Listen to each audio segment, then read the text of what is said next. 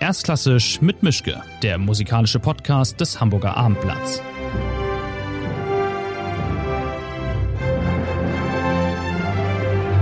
Die heutige Episode wird präsentiert von C. Pamplona CM.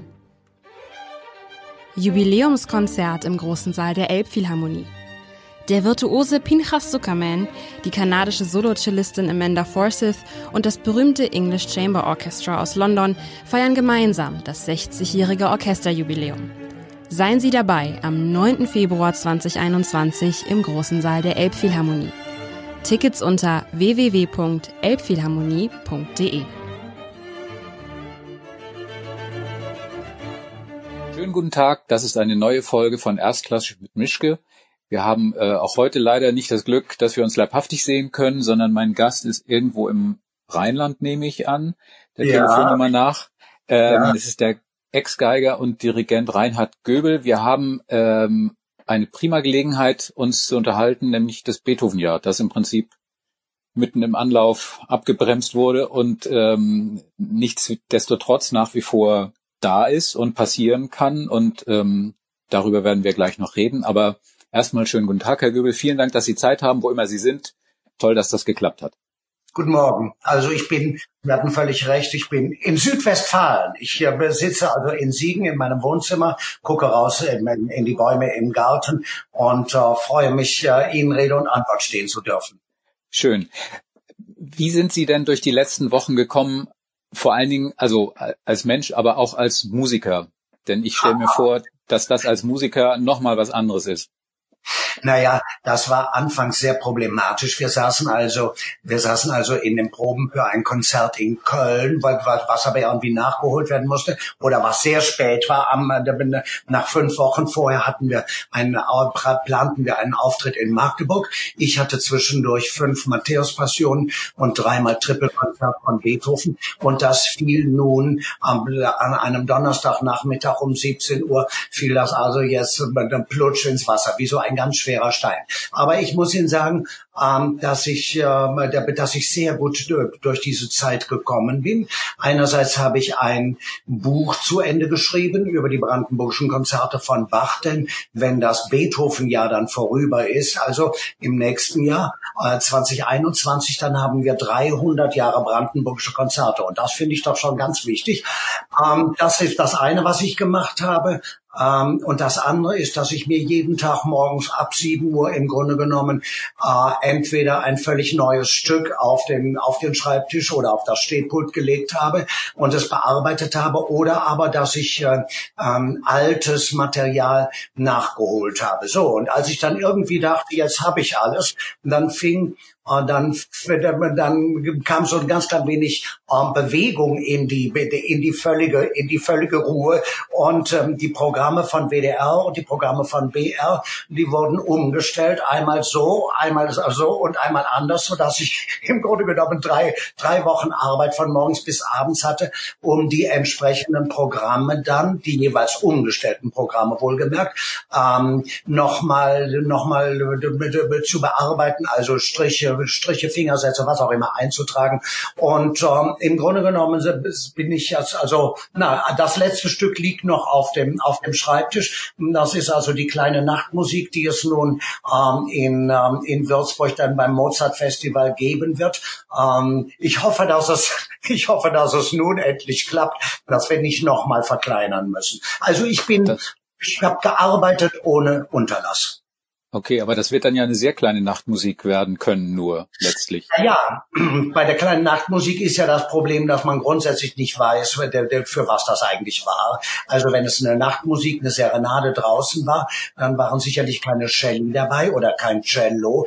Dann war das also ein Streichquartett mit einem Kontrabass. Und ähm, wir werden das also, wenn es, bitte, bitte, gebe Gott, dass es durch, äh, äh, dass es äh, gemacht wird, wir werden also in Kammer, äh, Kammerorchesterbesetzung arbeiten. 44221. Also das ist, das ist in Würzburg im, im Saal erlaubt. Ähm, okay. Größer ich das sowieso nicht machen, denn das heißt ja kleine Nachtmusik und nicht grandios. kleine Nachtmusik.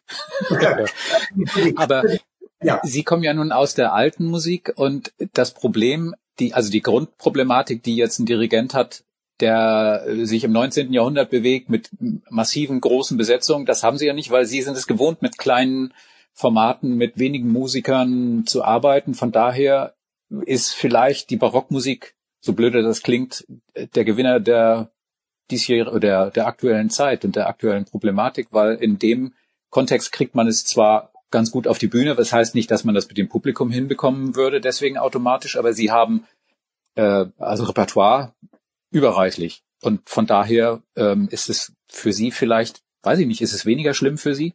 Nee, Sie werden sich wundern. Ähm, also es nicht, also es gibt jetzt im Bereich der Klassik und auch im Bereich der, ähm, im Bereich der, des mittleren 18. Jahrhunderts plötzlich sehr wenig Stücke, die für nur Streicher sind. Ähm, also das Problem bei der, bei der Wiederauflage der Orchester während, während Corona war ja, dass man den Einfluss der Bläser völlig unterschätzt hat und man hat gedacht, aus einer Trompete da vorne raus da kommt also ein, ein, ein, da kommt ein stürmender Raus. Und das ist ja nun gar nicht. Man kann mit dem, mit dem, mit dem, was aus einem Blasinstrument vorne an, an Luft rauskommt, noch nicht mal eine, eine Kerze ausblasen. Sie kennen diese Untersuchungen sicherlich. So, jetzt ist das Problem, aber dafür, dass wir trotzdem irgendwie so auf 15 bis 17 Streicher festgelegt sind. Aber in der, in der galanten Musik ab 1750 das Normorchester aus zwei Oboen, zwei Hörnern und Streichern äh, bestanden hat.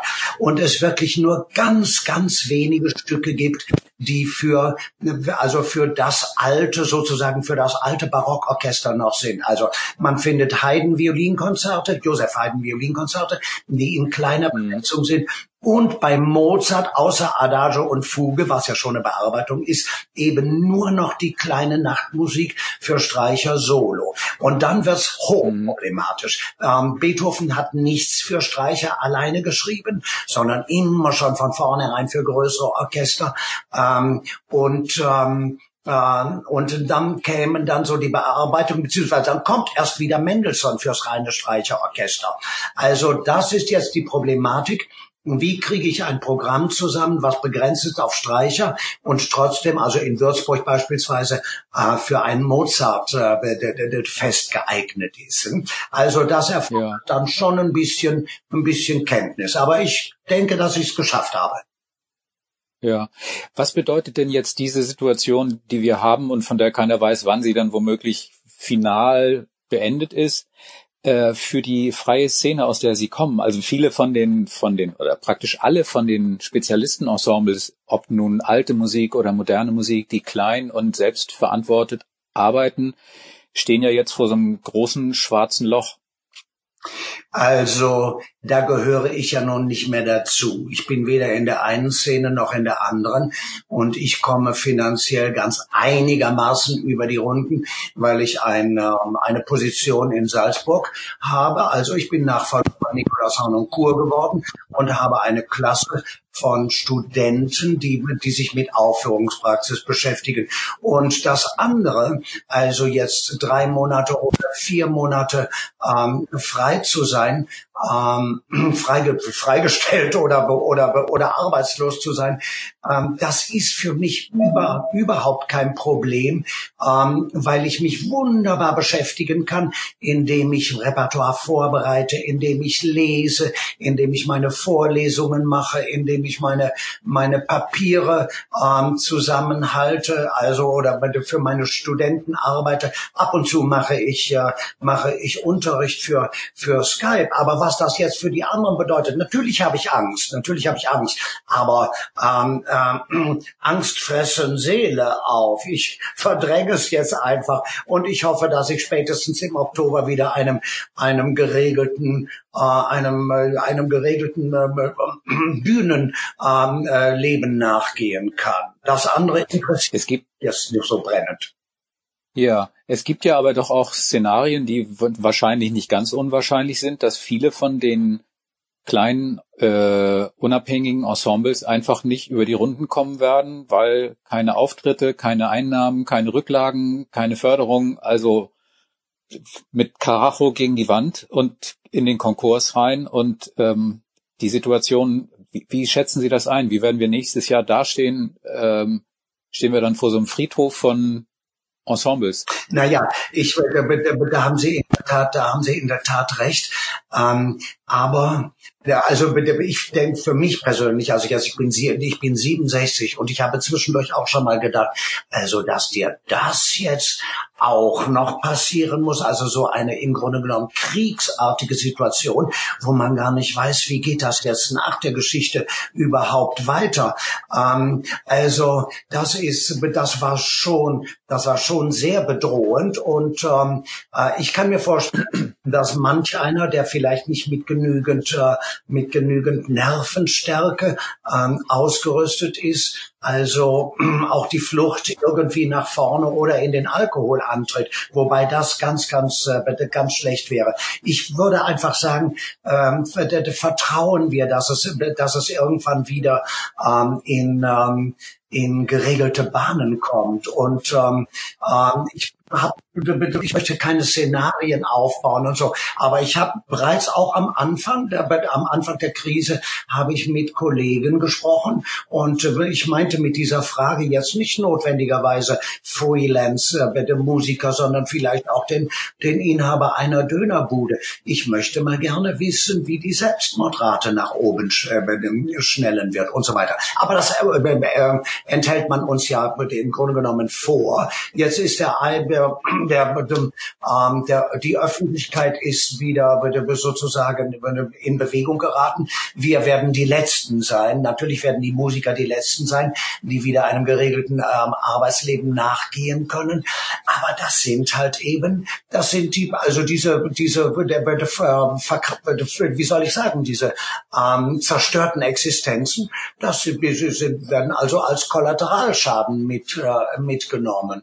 Ähm, ich selbst bin nicht so sehr davon davon betroffen, ähm, aber bitte, bitte, also mein Mitleid gilt schon den mit den Freelancern. Ich muss sagen, ich bin auch feige gewesen. Ich habe bis, bisher niemanden angerufen und habe gesagt, äh, sag mal, wie lebst du denn jetzt weiter? Was was was kommt denn jetzt als nächstes? Lassen Sie bitte, lassen uns nicht darüber reden, ähm, weil wir Mhm. Ähm, weil Hypothesen und äh, und äh, und Gedanken nachher von der Wirklichkeit übertroffen, nach oben oder unten getoppt werden.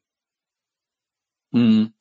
Ähm, dann kommen wir doch mal auf Beethoven zu sprechen. Wir haben Beethoven ja, Sie haben ein Projekt äh, an den Start gestellt, Beethovens Welt, was ich also als alter Musikwissenschaftler im Ruhestand ganz charming finde, weil ich es immer sehr lehrreich finde zu sagen, welche Komponistengröße auch immer steht nicht im luftleeren Raum, ist nicht von jetzt auf gleich ohne Umfeld, ohne Vorbilder, Einflüsse, äh, Abneigung und sonstiges passiert, also die Klein- und Mittelmeister äh, sind deswegen immer noch Klein- und Mittelmeister, aber man muss dann auch wissen, was es sonst noch gab, um einschätzen zu können, wie weit Beethoven woanders war oder Mahler oder Brahms oder Bach ähm, oder Wagner. Also dieses Projekt ist, äh, finde ich, hochspannend. Sie machen das ja öfter. Sie haben auch bei CPE Bach schon mal, wenn ich mich richtig erinnere, vor einigen Jahren.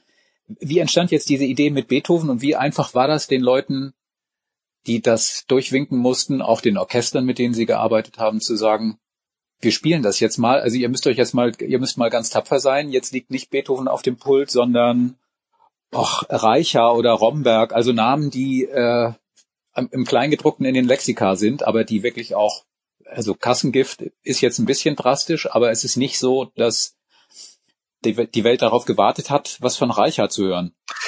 Naja, das ist ja so. Also im Grunde genommen habe ich das, weil diese, ist dieses Beethoven-Projekt aus der gleichen, ähm, aus dem gleichen Geist geboren wie meine früheren Aufnahmen mit Musik Antiqua. Also da gab es dann immer mal Bach zwischendurch.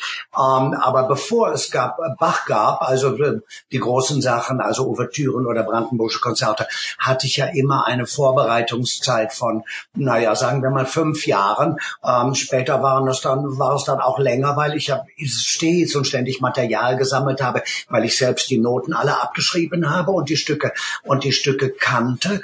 Ähm, also aus dieser aus dieser Sicht der Dinge, dass Bach in keiner Weise vermindert wird, wenn man Seelenker oder Heinichen oder Pisendel oder Veracini kennt, ähm, habe ich das mhm. vor zehn Jahren also angefangen oder? Ja, der, im Grunde genommen, naja, vor zehn, 15 Jahren habe ich das angefangen. Und zwar deshalb, weil ich äh, als, als Musiker Antiqua zu Ende war und meine dirigentische Karriere anfing, ähm, ich nicht notwendigerweise mit, äh, mit, äh, mit Jupiter auftreten wollte oder mit Eroica, sondern ich wollte für mich selbst sozusagen einen Erziehungsroman schreiben.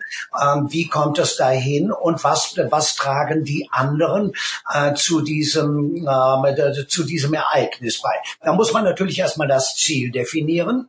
Also man muss, man muss erstmal sagen, wo, was will ich, was will ich überhaupt damit erklären? Also ich möchte damit erklären, pardon, ich möchte damit erklären, dass Beethoven, wie Sie schon sehr richtig sagten, nicht im luftleeren Raum gestanden ist und dass, ähm, äh, dass die, die, die, die, äh, die Echtzeit Beethovens also voll von einer irrsinnigen Menge Musik war und einer irrsinnigen Menge von Komponisten, zu denen er oder, oder so die, den, die, die einen neuen Stil beschrieben, nämlich einen von Haydn, der ist ja auch noch im Grunde genommen sehr häufig dekorativ, also einen Stil, der dem neuen Menschen des 19. Jahrhunderts irgendwie angepasst ist. Also die Menschen wollten einen eigenen Stil haben. Es ist hochinteressant. Sie haben auch außer den drei letzten Mozart-Sinfonien nichts von Mozart gespielt. Kein Konzert für zwei Klaviere, sondern sie haben im Gegensatz zu uns heute ähm, ihre, ihre Welt selbst ästhetisch gestaltet und die historische Musik, also wirklich nur im Promille-Bereich gemacht. Also alles war mhm. neu und alles war experimentell und alles, nichts war berechnet auf, ähm, auf, na ja, so kommen wir später dann auch mal in die Charts oder sonst irgendwas, sondern es war ein Roulette-Spiel bei der, bei diesen Geschichten. Mhm. Ähm, dass Beethoven davon überlebt hat, ähm, ist im, im Grunde genommen ähm, bitte schon, ja, oder sehen wir ähnlich in der, in der, in der Person Johann Sebastian Bachs. Also zu viel Kunst für seine eigene Zeit, viel zu viel Gedanken, viel zu viel, so. Und das überlebt dann in die nächste Modeperiode, beziehungsweise das wird dann ähm, sozusagen festes Repertoire. Aber es gibt, es ist jetzt auch so, ähm, Frau Bühning, die Sie ja wahrscheinlich kennen, unsere Eleonore, ja. hat mal ein Buch geschrieben, das war, glaube ich, ihre Dissertation, wie Beethoven auf den Sockel kam. Und da ist Genau. Und da ist natürlich auch, wie, wie bei, als Bach auf den Sockel kam, eine Menge Schiebung dabei. Schiebung und, ähm, und ähm, äh, der Betrug jetzt nicht auf Seiten Beethovens oder auf Seiten Bachs, sondern auf Seiten der Menschen, die ihn auf diesen Sockel heben. Also dann muss man erstmal, Beethoven hat sich selbst auch auf den Sockel gehoben, das ist klar, anders als Johann Sebastian Bach. Aber man muss die Gründe dafür kennen, warum jemand nicht, dann nicht ähm, auf dem, also auf Augenhöhe mit Beethoven kam. Entweder starben die Leute früh, wie zum Beispiel Anton Ebold, der also in seiner Zeit als unglaublich, unglaubliche Konkurrenz für Beethoven angesehen wurde, oder aber Beethoven hat sie sozusagen aus Wien weggeekelt, wie, wie beispielsweise Reicher, oder aber ähm, Beethoven hat sie, ähm, Beethoven hat sie, wenn sie in Wien blieben, wie zum Beispiel den Geiger Franz Clement, einfach, äh, einfach übersehen, also aus Ekeligkeit ähm, oder Aber wir können uns schon darauf einigen, dass ein Großteil von der Musik von Beethoven jetzt nicht so ganz schlecht ist ähm, und es auch verdient hat. Und das noch länger bekannt zu sein. Wissen Sie, was hier unten liegen? Zwei, ähm, zwei riesendicke Bände Beethovens Werke, die einen mit und die anderen Opus ohne Opuszahl. Ähm, Sie haben recht. Ähm, aber da bitte, bitte, bitte, Sie haben recht, das ist nicht und so weiter. Es gibt auch schlechte Sachen. Es gibt auch Es ja. gibt auch schlechte Sachen. Jetzt werden Sie sagen, aber bei den anderen ist alles so schlecht wie bei B. Wenn Sie gut geschrieben haben, haben Sie so geschrieben, wie wenn Beethoven schlecht schreibt. Ah, das finde ich jetzt sehr vermessen. Wissen Sie, lassen wir es einfach so. Machen wir es so.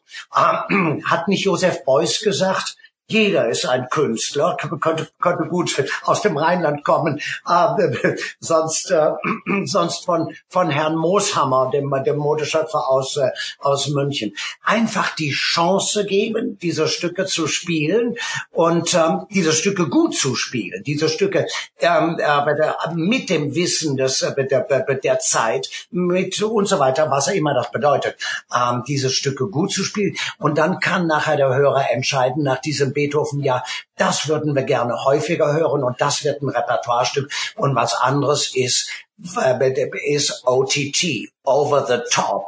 Das ja. gibt's ja nun auch. Also, Denn der, ja. Das Interessante ist ja auch, dass das ja immer wieder passiert ist. Also Mahler war lange weg vom Fenster, Zemlinski war lange weg vom Fenster. Äh, Bach ist das Paradebeispiel. Telemann wird immer beschimpft als zu viel Schreiber. Äh, und der berühmte Bach war Karl Philipp Emanuel zu seinen Lebzeiten und nicht der Vater. Also nichtsdestotrotz äh, frage ich mich ja immer, was macht das dann eigentlich mit dem Verständnis von Musik, wenn man merkt, es gab eben nicht nur diese Riesen, sondern es gab auch die Zwischengrößen. Wird, wird jetzt Beethovens Musik dadurch besser, dass man auch dann hört, oder wird sie noch besser, dass man dann auch erleben kann, ja was es sonst noch so gab? Ja, sie wird, sie wird, sie wird einerseits noch besser und ähm, Sie hatten vorhin schon die Frage angeschnitten, ähm, was sagen denn die Orchester? Wissen Sie was? Die Orchester sind begeistert.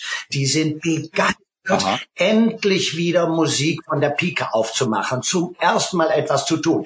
Ähm, ich habe ja sehr häufig mit Frau Konzen, aber auch mit Alina Pogoskina oder mit, äh, ähm, mit anderen Leuten ähm, das erste ähm, Clement-Konzert äh, wird gespielt und das ist dann so, dass die nach der ersten Probe schon kommt der Konzertmeister und sagt, ach, könnten Sie mir die auch mal die Solostimme geben? Und dann kommen Leute aus der aus hinten auf der zweiten Geige und sagen, das ist ja ganz toll. Dürfte ich, würden Sie mir vielleicht ähm, die die Solostimme darreichen und so weiter. Die Menschen sind total begeistert davon, weil die Musiker ähm, jetzt also auch den, also den, sozusagen den Weg zum Parnass nach, nachzeichnen können. Weil ja für die meisten, also dieses Repertoire auch völlig unbekannt gewesen ist, weil man sich gar nicht damit auseinandersetzt. Ähm, und ähm, und das jetzt also als Hinführung zu einer Eroica, also eine Symphonie von Eberl und ein, Klavier und ein Violinkonzert von, von Franz Clement, dann stellt man plötzlich fest, was gleich ist, was ähnlich ist, was, äh, ähm, was stimmungsmäßig was stimmungsmäßig da, ähm, wie soll ich sagen, ja, aus dem, aus dem gleichen Geist geboren ist. Und das ist im Grunde genommen viel schöner als vorne eine, eine gelangweilte Heidensymphonie.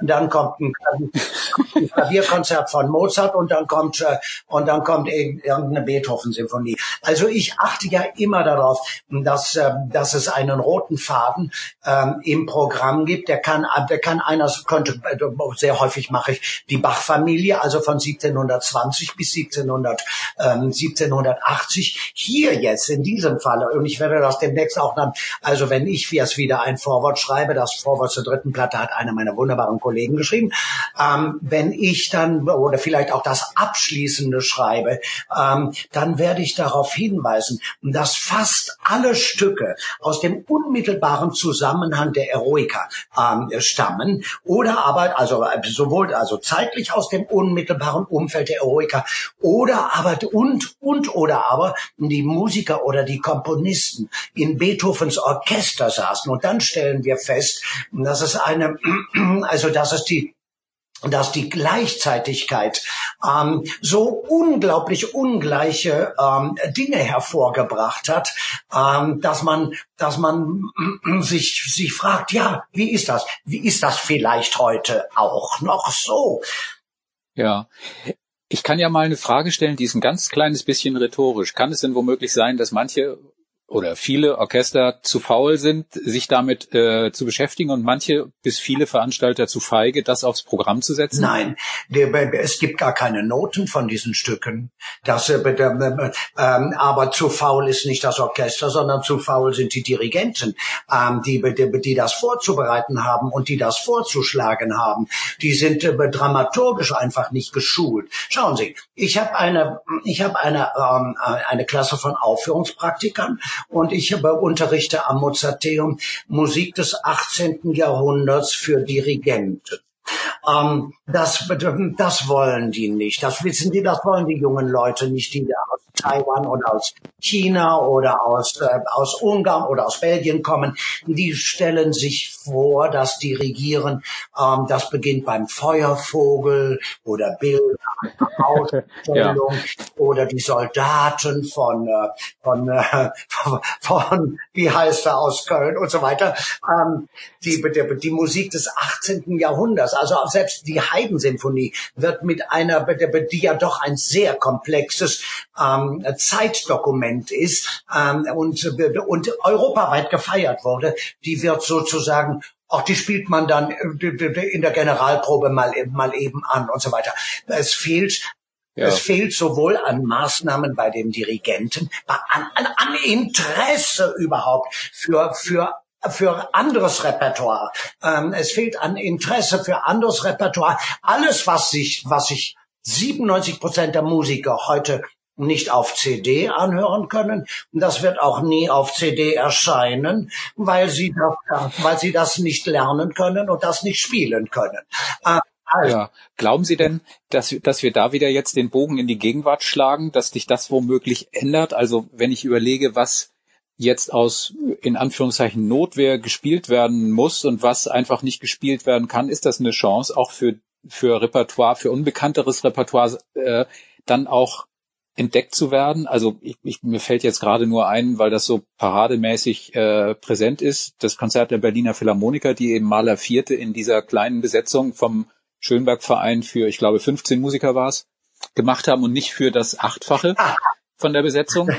Also ist das jetzt die Gelegenheit für kleinere, interessantere Komponisten, um auch mal ins Rampenlicht zu kommen? Nein, das ist eine, eine Notsituation. Wenn die, wie gesagt, mhm. wenn die mhm. Musiker und die Dirigenten und, um, ähm, und die Dramaturgen ähm, keine Ahnung davon, äh, von dieser Musik haben und mich dann selbst in Wien, wissen Sie was, wir sitzen, ich sitze neben dem, neben, neben dem Musikverein in Wien, ähm, in einem Café mit einem Mitglied eines berühmten Wiener Orchesters und der sagt dann zu mir, das mit P anfängt. Und, und ja, sagt er dann zu, zu mir, völlig erschreckt. Wo haben Sie denn diese Noten her? Das habe ich ja noch nie gesehen. Wo gibt's denn sowas? Und ich sagte dann, 25 Meter von hier liegt das, über der Straße weg, da können Sie einsehen. Ähm, ja, also so, so ist es. Das, es interessierte bislang niemanden. Aber wie gesagt, es ist auch so schwer. Ich erzähle Ihnen was. Also wenn ich früher wenn ich früher bei der, bei der eine, als ich früher eine Platte gemacht habe, Scherzi Musicali mit Sonaten von Bieber und ähm, und Vejanowski, ähm, Campanarum und ähm, Sonata Jokunda, dann kam einmal die Woche ähm, kam eine Frage, könnten Sie mir die, bitte die Noten vielleicht geben, ähm, das und so weiter. Mhm. Als ich die Lülli-Platte gemacht habe, den Lülli-Film, kam jede Woche eine, eine Frage, ähm, wo, wo bekommt man denn bitte schön die Noten dafür her? Also die Platte mit Ann-Sophie mhm. von Otter, ähm, da ist so ein wunderschönes Stück drauf. Ähm, könnten Sie mir irgendwie die, bitte könnten Sie mir irgendwie die Noten geben? Also die Leute sind gar nicht erfahren damit, ähm, mit dem Umgang von oder im Umgang mit Lexika oder mit, mit dem Querlesen oder auch mit dem Eruieren von, von wo liegt eigentlich welches Stück? Was interessiert mich? Wissen Sie, unsere Musik, unsere Musikgeschichte, äh, wenn wir das, ich kann, kann es Ihnen aus unserem eigenen Hause sagen.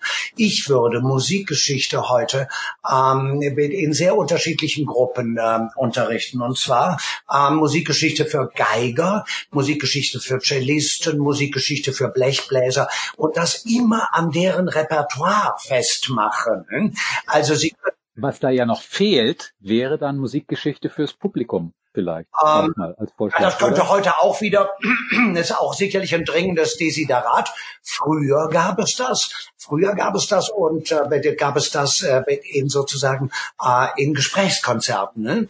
Ähm, aber das ist äh, das ist long gone by. Wir sind heute im Amüsementkonzert. Nein, viele Leute. Es gibt äh, es gibt sehr viele Leute, die sich dafür interessieren. Aber auf der anderen Seite muss ich sagen, das sagt man oder kann ich ja feststellen, unser Internet, ähm, also ist sowas fabelhaftes. Wir leben in der besten aller Zeiten. Heute Nacht um drei war mir nicht so ganz nach Schlafen. Ich bin wahrscheinlich auch zu früh ins Bett gegangen. Also habe ich Augustus und Livia studiert. römische, römische Geschichte. Ich weiß nicht, was mich reitet, aber augenblicklich bin ich auf Augustus und seine Sippe. Also eine turbulente Familie. Jeder bringt jeden um und vergisst äh, vergiftet Oma und Opa und so weiter. Ähm, das können Sie mit Musik ganz genauso machen. Wir haben nie so viel, nie so viel, noch nie im, in, in keiner Zeit so viel Musik in der Tastatur greifbar nah. Sie können sich über alles informieren. Sie können querlesen von Beethoven zu Franz Clemens, zu Pierre Rode, zu, zu äh, Rudolf Kreuzer und dann into Mannheim herein, into Viotti oder, oder Geminiani oder Locatelli oder was auch immer.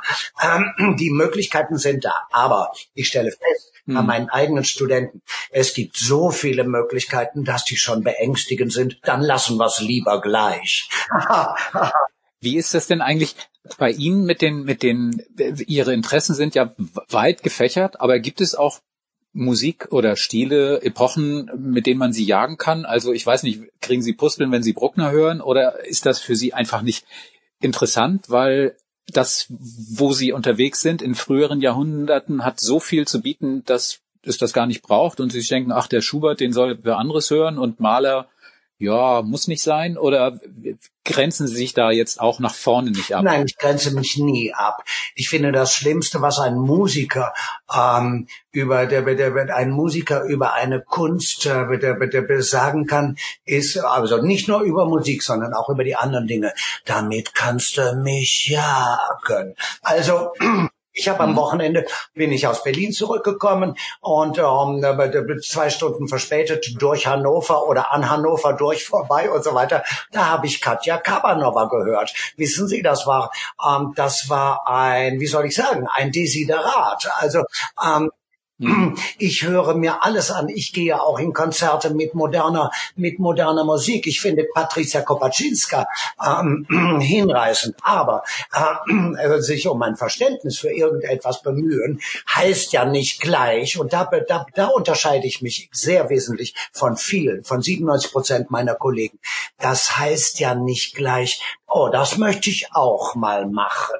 Also wir sitzen mhm. alle in einem Sandkasten und wenn der Reinhard Göbel Heinichen macht, dann kommen alle diese die anderen Sandkastensitzer und sagen, oh, das mache ich jetzt aber auch mal. Und dann gibt es eine Flut von Heinichen-Platten oder oh, der Göbel, der macht, der, der spielt so schön die Tafelmusik von Telemann. Oh, die möchte ich aber auch mal machen. Also da bin ich ja völlig ich habe mir immer mein Repertoire selbst ausgesucht.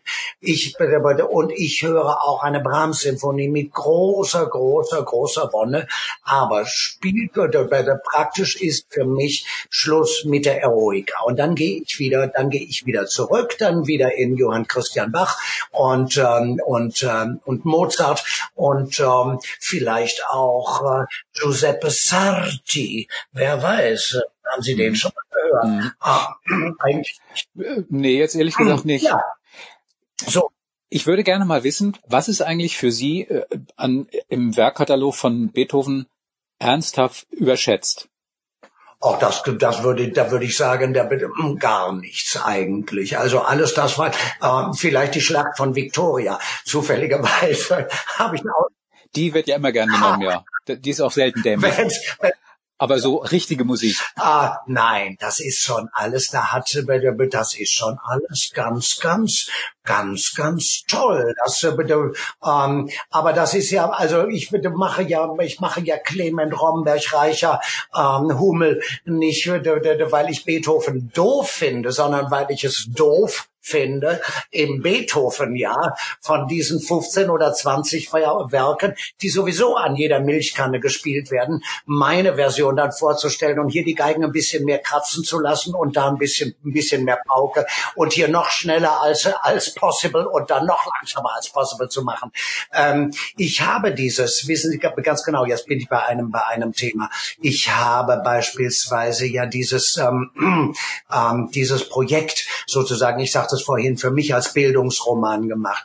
Ich möchte beispielsweise mhm. wissen, also um die Ecke, äh, wir, wir haben kein Bild dabei, nein, wir haben kein Bild. Ähm, ähm, äh, deshalb sehen Sie auch nicht, dass ich ausscha ausschaue wie ein ungarischer Hirtenhund augenblicklich.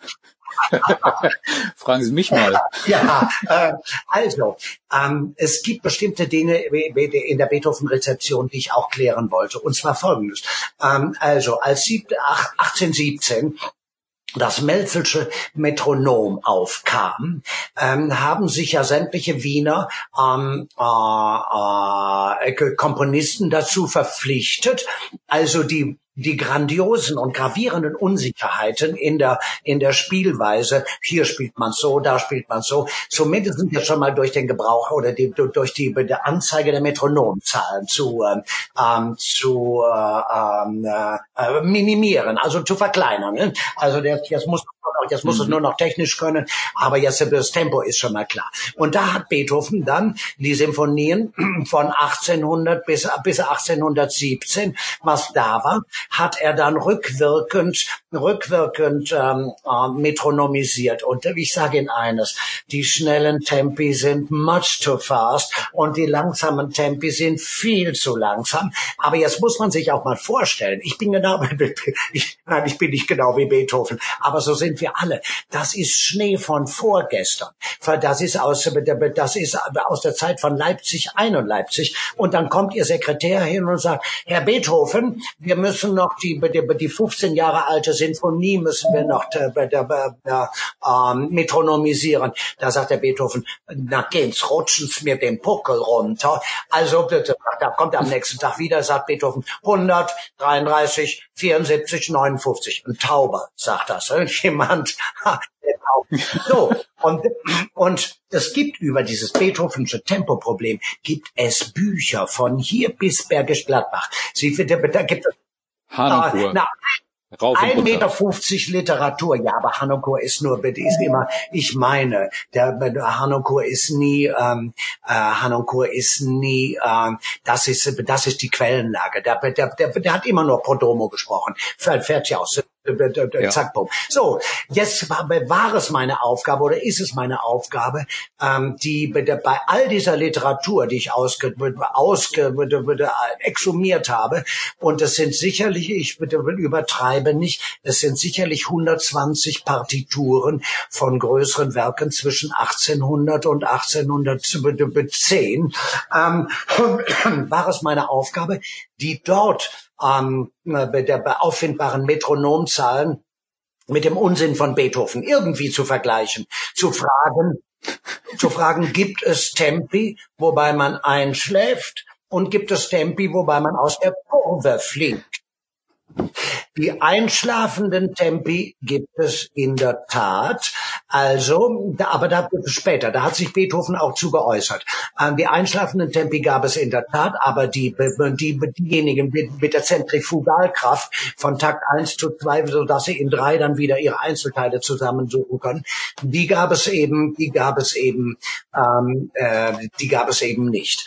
Der Beethoven, jetzt, Sie finden das auch immer mal wieder versteckt in der Literatur, also wenn Sie sich mit den Tempi ähm, äh, gut befassen, gibt es immer mal wieder Hinweise ähm, auf Beethovens stark gestörtes Tempo äh, äh, verhalten. Und zwar ähm, schreibt er einem, schreibt er, fragt er einen Kollegen schriftlich, sag mal, vertont man dieses Stück eigentlich im Dreiachtel oder muss ich das im Dreiviertel schreiben?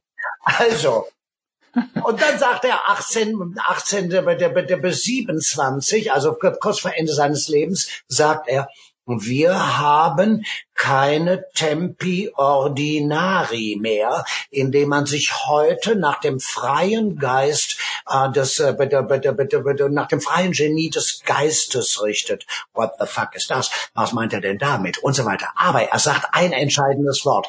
Wir haben keine Tempi Ordinari mehr. Also das System des 18. Jahrhunderts, ähm, dass, das, dass es ungefähr klar war, wie man etwas zu spielen hatte, aufgrund der Takt, aufgrund der, der, der, der Taktordnung ähm, und ähm, oder der Schreibweise. Das war bei Beethoven schwer gestört. In der Tat war es ja so, dass er erst mit, im Alter von 20 Jahren zum ersten Mal Kirnberger entgegenkam, also sozusagen dem, dem Theoretiker des 18. Jahrhunderts, der also noch mal so kurz bevor das dann alles zerfallen ist oder sich in alle Winde zerstreute, ähm, also das gesamte Theoriegebäude zusammengef zusammengefasst hat. Aber ähm, jetzt zurück zurückzukommen auf den auf den auf den Anlass der auf den Anlass der Rede.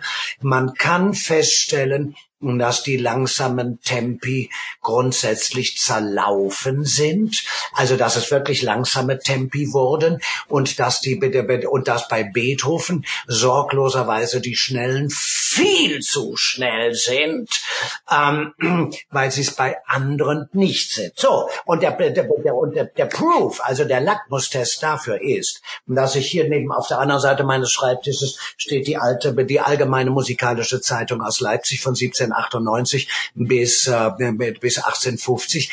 Es gibt nicht den geringsten Hinweis darauf in all diesen Schriften, in all diesen äh, Kritiken aus dem, aus dem frühen 19. Jahrhundert, dass Beethoven zwar, äh, dass Beethoven nicht nur anders komponierte als die anderen, das gibt es nämlich schon nicht. Und es gibt auch keinerlei Hinweis darauf, dass er affenartig schnell hat spielen lassen, so dass wir diese affenartig schnellen Tempi bei ihm irgendwie als Obergrenze oder als Untergrenze irgendwie, irgendwie sehen müssen. Und das ist beispielsweise ein Ertrag der Forschung. Wenn Sie ähm, also unsere neue Beethoven-Ausgabe hat in den Partituren, hat die, die, die, die, die Metronomangaben von 1817, also auch bei der Eroica oder bei der 1 und 2, ähm, diese viel Dinge, mhm. aber die enthalten wir den praktischen Musikern vor. In den Stimmen stehen die nicht, so dass die praktischen Musiker, wissen Sie, wir, wir haben heute Abend Eroica auf dem Programm, da fangen die jetzt schon an zu bibbern, und zwar, weil die Streicher weil sie, weil sie das nicht, nicht können, weil das nicht, weil das ja dann auch immer schneller wird.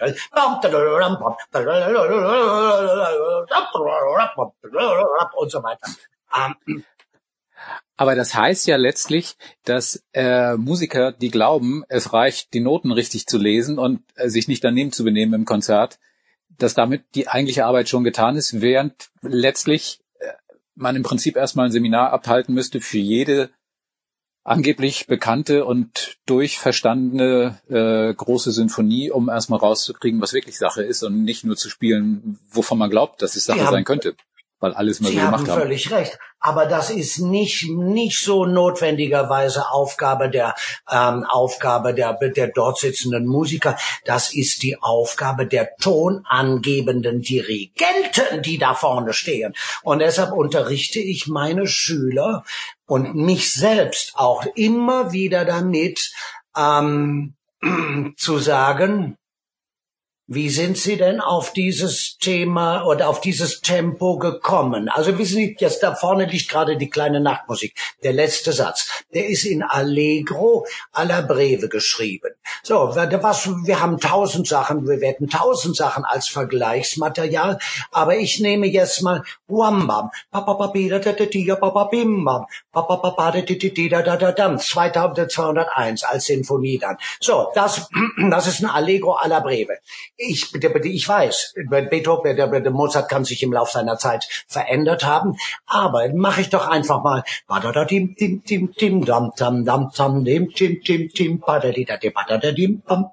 so, das ist das gleiche Tempo. Hm. Wenn jetzt aber so ein Dirigent sagt, so fühle ich das, so mache ich das. Oh my God. Ist das dann legitim oder kriegen Sie dann Ausschlag, wenn Sie solche Sätze Da kriege ich Ausschlag. Ich finde als als Leit als Leitperson, wenn er wenn er etwas fühlt, wenn er etwas fühlt, soll er seine eigene Musik machen. Schauen Sie, kommt ein neues Buch über den 30-jährigen Krieg raus, fallen Ihnen die Haare aus dem Kopf. Ja, sagt die Schriftstellerin. Also ich habe das so gefühlt. Naja, also letztlich ist es ja nicht unlegitim zu sagen, ich fühle diese Musik so, also spiele ich sie so. Also finden Sie das legitim? Na, pass auf. Das ist zumindest ein ja, Ansatz. Auf, ja, es sind wunderbare Ansatz. Diese, diese Person, die, die also jetzt sagt, also ich fühle das, äh, also ich fühle das so. Ähm, da wäre ich sowieso sehr vorsichtig. Wissen Sie, wie häufig wir uns schon fühlend getäuscht haben? Drei Ehen oder sonst irgendwas oder noch mehr. Man hat alles gefühlt und getäuscht. Der, diese, diese Person schreibt selbst ein Stück, schreibt, schreibt selbst ein Stück, kommt jemand anders her und, oder, und spielt das, da sagt der Komponist, sagen Sie mal, äh, das ist aber gar nicht da, da, das, was, was, was da, was da steht. Wo sagt der, sagt der Spieler, ich fühle das so. Hm. Wir müssen die Stücke, wir müssen die Stücke bitte, bitte, bitte, bitte, bitte, bitte, bitte schützen vor den Leuten, die das, die das fühlen. Nein, wir haben doch, also wisst ihr, jetzt bleiben Sie auf dem Teppich. Ähm, der, der, der, der Spruch heißt, ähm, die Geschichte kennen, um die Gegenwart zu verstehen und die Zukunft zu gestalten. Ähm, je weiter weg eine Musik ist, umso mehr Bildung erfordert sie doch. Ich kann doch nicht sagen, also ich fühle die Hamoll-Messe so. Wenn es, wenn ich keine Lust habe, sie, ähm, also sie historisch zu, zu erklären oder überhaupt nicht damit auseinanderzusetzen.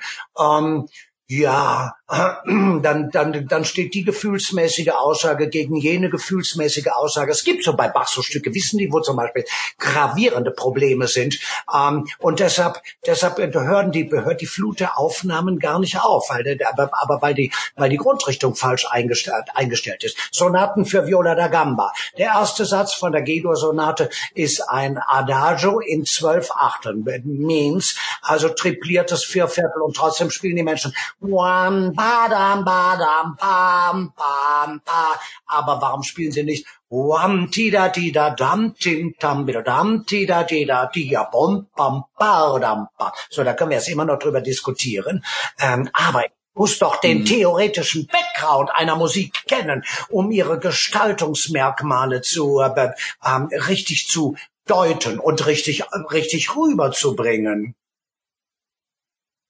Haben Sie eigentlich auch schon mal bei Orchestern aufgegeben, weil die Bretter einfach zu dick waren, in denen Sie hätten bohren müssen? Also wird dann der Taktstock zum Beißholz, weil Sie denken, es kann nicht wahr sein. Hier sitzen 100 Deppen vor mir und ich muss wirklich bis zu Adam und Eva mit denen nee, zurück. ich bin ja, ich bin ja ein Mann mit einem guten Ruf. Ach so. ich ich habe da auch anderes gelesen. Ah, ah, ja, Neid eine, eine große, nennen Sie eine große deutsche ähm, äh, Tugend, von der jeder, von der jeder beseelt ist. Ähm, ich kenne mein Metier. Ich weiß, worüber, weiß, worüber ich rede. Und ähm, leider ist mit dem, also ich fühle das aber ganz anders. Damit muss man jetzt auch nicht argumentieren. Ne? Ähm, der eine ist ein Wissenschaftler und der andere ein Kurpfuscher. Fertig aus. Ähm, in meinem, nein, wissen Sie was? Die Orchester sind heute, die Orchester ähm, mit Ausnahme von Frankreich und, äh, und vielleicht in der Türkei, ähm, die sind, ähm, die sind in Deutschland sowas von alert und auf den Punkt gebracht. Ähm, und ähm, wenn ich kann ja meine, ich kann meine Lösungen, meine, meine äußeren, meine sachlichen Lösungen, kann ich ja zutiefst begründen. Ich bin ja ein Fachmann. Ich komme von der Geige mhm. und ähm, und Leute kommen zu mir, Konzertmeister, jüngere Konzertmeister sagen dann, und dann erröte ich überhaupt. Wissen Sie was, Sie waren Riesenvorbild für mich. Wenn ich, haha, wenn, ich sitze nur hier, weil es Sie gab oder weil es Sie gibt, weil unsere Eltern uns früher geweckt haben, dann mussten wir vor, vor dem Schul, vor dem, vor dem, vor dem Schulbus kriegten wir schon mal eine Kunst der Fuge von Reinhard Goebel vorgeführt und sowas. Ähm, ja, Kinder.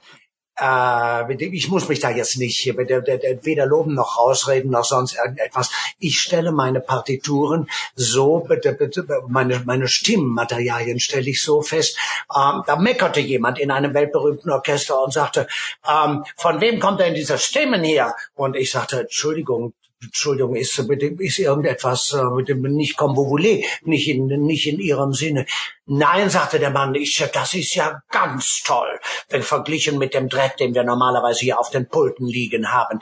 Also, ähm, ich bezäume das Pferd, könnte jetzt sagen, ich zäume das Pferd von hinten auf. Ich fange nämlich mit der Technik an. Wie realisiert ein Orchester irgendetwas barrierefrei? Also, nicht jeder Ton ein Böllerschuss, sondern wie kommt, wie kommt das jetzt zusammen in einen größeren, in einen größeren melodischen oder größeren harmonischen Zusammenhang? Und da gibt es nichts zu diskutieren. Ähm, das ist also das mhm. ist das ist einfach ähm, Basic. Das ist ein Basic. Also bom bom pigadom pigadom bam bom bim bom pigadom pigadom bam. Da liegt die Betonung, weil es auch am Ende bim bidel bom ba auf der drei aufhört. Also wenn jemand das noch nicht gesehen hat, dann ist das nicht meine Angelegenheit. Aber deshalb bitte ähm, dann zu sagen, also ich fühle das anders, da würde ich sagen, gehen Sie mal zum Therapeuten. Der biegt Sie sicher wieder hin. ähm, nochmal in Richtung Finale jetzt, um nochmal auf Beethoven zurückzukommen. Ähm, es gab ja auch Überle also es gibt ja immer wieder, wie es auch beim Mozart ja schon war, hieß es dann, eigentlich sollten wir jetzt mal gar nichts spielen von ihm, damit das Ruhe hat, damit es sacken kann und damit wir auch dann wieder froher sind, wenn es das dann wieder ja. zu hören gibt. Nun ist Beethoven jetzt ausgebremst, das Jubiläumsjahr in diesem Jahr anders als gedacht. Normalerweise würden uns allen jetzt schon die neuen Sinfonien aus den Ohren rauskommen. Inzwischen wäre es schön, wenn es so wäre. Aber äh, wie sehen Sie das? Glauben Sie, dass diese Musik, äh, dass, dass wirklich große, gute, wichtige Musik auch übergespielt wird? Blöde Vokabel, aber eine andere fällt mir Ja, ein. auf jeden Fall ist das mit Overuse. Das habe ich, das habe ich schon 85 fürs Bachjahr gesagt. Damit wollen wir erstmal die Hamelmesse ruhen lassen. Ähm, und trotzdem geht das immer so weiter. Vergessen Sie nicht meinen Vergleich. Er ist mir gerade erst gekommen. Wir sitzen alle im Sandkasten. Irgendjemand macht einen, macht, backt einen, einen Sandkuchen mit einem Förmchen und dann wollen die anderen das Förmchen haben und machen den Sandkuchen auch kaputt. Also ähm, Ah, bitte, bitte, bitte, bitte, bitte, bitte, bitte, ich bitte, bitte, ja, es wird, es ist einfach, einfach zu viel, zu viel von allem. Und dann wird es, ist es ja bei Beethoven auch so, es wird ja nach, das kriegt ja nach hinten dann noch so ein Crescendo. Also das, die erste und die zweite mhm. Symphonie, ach Gott, ja, so kleine Anfängerstückchen. Und die vierte dann wieder nicht. Und die, also immer nur die Ungeraden. Und dann natürlich das Stück von Karajan, pa, pa, pa, pa, tau, tau, tau, tau und so weiter. Mhm. Ich würde von alledem, ich würde bitte vor allen Dingen raten, deshalb liegen also hier bei mir auch, das war das Erste, was ich getan habe, ähm, als ich in Wien neulich war, ähm, na, neulich ist gut, ähm, aber der bitte sofort den ersten Beethoven-Katalog, den ich sah, ähm, ähm, ähm, gekauft und dann den Bonner Beethoven-Katalog. Wir brauchen als Interpreten mehr Wissenschaft. Wollen Sie das zum Morgen hundertmal auswendig lernen, sage ich auch meinen, meinen Studenten. Mehr wissen. Ja, wenn es mal so einfach Ja, das ist ganz einfach. Es gibt Bücher, en masse, wir können uns, äh, bitte, bitte, bitte, bitte, bitte. ja, aber man muss natürlich, man muss natürlich lesen. Ne? Also ich finde das, äh, äh finde das un, äh, also um reinzukommen in irgendetwas. Gut, ich habe jetzt, sagen wir so, wissenschaftliche Methoden, aber da unten stehen sämtliche Beethoven-Briefe und ich sage Ihnen, auch ohne viel verstanden zu haben, beim ersten Mal, ähm, bin ich dann doch durch zwei Bände mal durchgegangen, hab jede Fußnote gelesen, jede Lebensdatum von irgendeiner Gräfin, die mich nicht interessiert, und alles und alle Werkgeschichten. Ich nehme mir auch, ich, ähm, ich mache das für Freunde, die mich dann fragen, kannst du mir mal und so weiter ein Beethoven-Programm zusammenstellen? Dann mache ich den, dann mache ich den die Kopien aus dem Beethoven-Werkverzeichnis. Also selbst ein Werkverzeichnis zu lesen, das bildet so ungemein, weil dann da drin steht, na ja, dass die die, die C-Dur-Messe, die wurde dem ohne ohne Rückfrage wurde die dem bayerischen bayerischen Kurfürsten gewidmet oder dem bayerischen König, der war da schon und so weiter. Und das war gar nicht comme il faut. Also das muss, das gab dann riesen, riesengroße Verwicklungen und so weiter. Ich persönlich komme zu einem Werk nur durch den sachlichen, ähm, durch den, ähm, durch das sachliche Umfeld. Das ist für mich das Allerdringendste, ähm, äh, erstmal zu klären, wann, für wen, in welcher Besetzung, in welchem Raum. Je weiter wir nach, nach vorne gehen, also bei 1700 können wir das vergessen und so weiter. Aber es ist halt eine, ähm, also da, mich interessiert das Werk oder ich komme zur Musik über die Sachlichkeiten. Hm. Damit wir mal zum Ende kommen, ich habe, ich, ich wüsste gerne, wenn jetzt Sie die Wahl hätten, was wäre denn das Erste, was Sie jetzt nach dem wirklichen Ende dieser ganzen Krisensituation am liebsten dirigieren wollen würden? Und meinen Sie, Sie kommen da ohne Tränen oh, durch? Gott. Ah, also nicht wegen äh, Tränen, warum? Weil es jetzt so, so neu ist, oder? Weil es die Eigenrührung, die dann Nein, ins Spiel kommt. Wieder vor Publikum zu stehen, wieder vor einem Orchester zu stehen, wieder Musik am Kopf zu haben, die nicht aus Lautsprechern kommt? Ach, wissen Sie, im Grunde genommen würde ich gerne die Wassermusik von Händel machen. Ähm, die geht mir äh, oder irgendwas, irgendwas von Händel. Das, äh, ähm, das ist für mich so, wissen Sie, mal feierlich, mal mild, so tau, jidim, tidau, yadam. Tidau, jidim, jidim, wo der, wo George der Zweite über die Tänze mitgescheppert ist.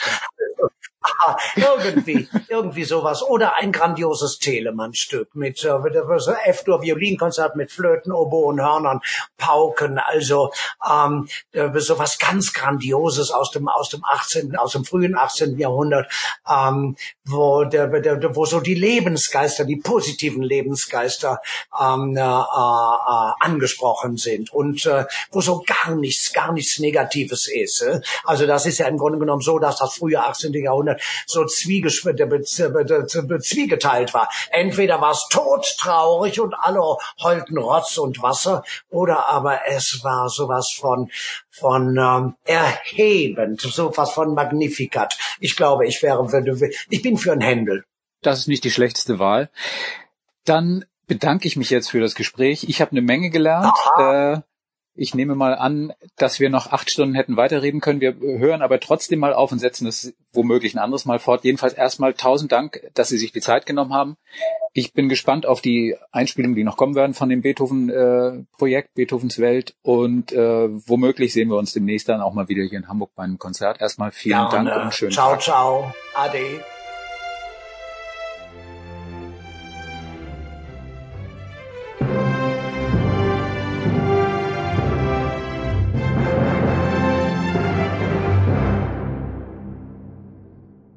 Weitere Podcasts vom Hamburger Abendblatt finden Sie auf abendblatt.de slash podcast.